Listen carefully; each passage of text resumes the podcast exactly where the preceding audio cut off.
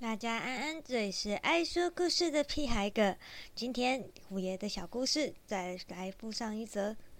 我的本职是工厂作业员，所以晚上时常要加班。那因为我也不喜欢吃公司提供的晚餐，所以会利用早上上班的路上到便利商店去买些小蛋糕，当做晚上的小点心。那偶尔附近的土地公或太子爷经过时，就会。跑去偷吃，因为会到我的内务柜去偷开我的内务柜，去吃我内务柜里面的小蛋糕这样子，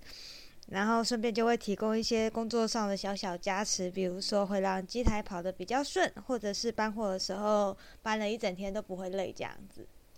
那我常带的蛋糕类型里面有蛮多都是虎皮蛋糕，但我没有想到会因为这样的事情而惹怒了虎爷公。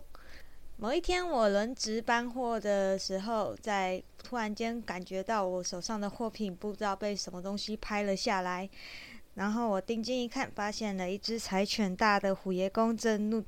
正坐着怒目看着我。我仔细我跟他大眼瞪小眼看了一下，发现他是附近土地公身边随侍的虎爷公。正在好奇他为什么没有跟着土地公，还发了这么大的脾气的时候，胡子上沾满奶油的虎。土地公就跑过来了，于是我就问了土地公说：“土地公公啊，为什么虎爷公这么生气呀？”而土地公呢解释说：“你今天不是带虎皮蛋糕来吃吗？他一知道这个叫虎皮蛋糕，他就生气了。”而依旧正襟危坐的虎爷正用两只千掌在地上跺脚，并以像是以加大加粗的字体将讯息传中我脑中，表示：“怎么可以吃什么虎皮蛋糕？你是什么意思啊你？”而此刻，我丈二金刚觉得莫名其妙的表示：“啊，那不是真的老虎皮，只是蛋糕皮纹路有点像老虎，其实还比较像豹皮，好吗？”而虎爷听了我的解释，还是鼻子喷了喷气，表示不服。土地公而在就在一旁缓颊：“啊，真的比较像豹皮啦，只是豹皮蛋糕很难听，所以叫虎皮蛋糕嘛。”在我与土地公一句句的解释与安抚后，虎爷便渐渐收起怒色，最后走到我身旁后，表示下次我要吃蜂蜜松饼，这样我就原谅你。于是晚上的点心就经常变成了松饼，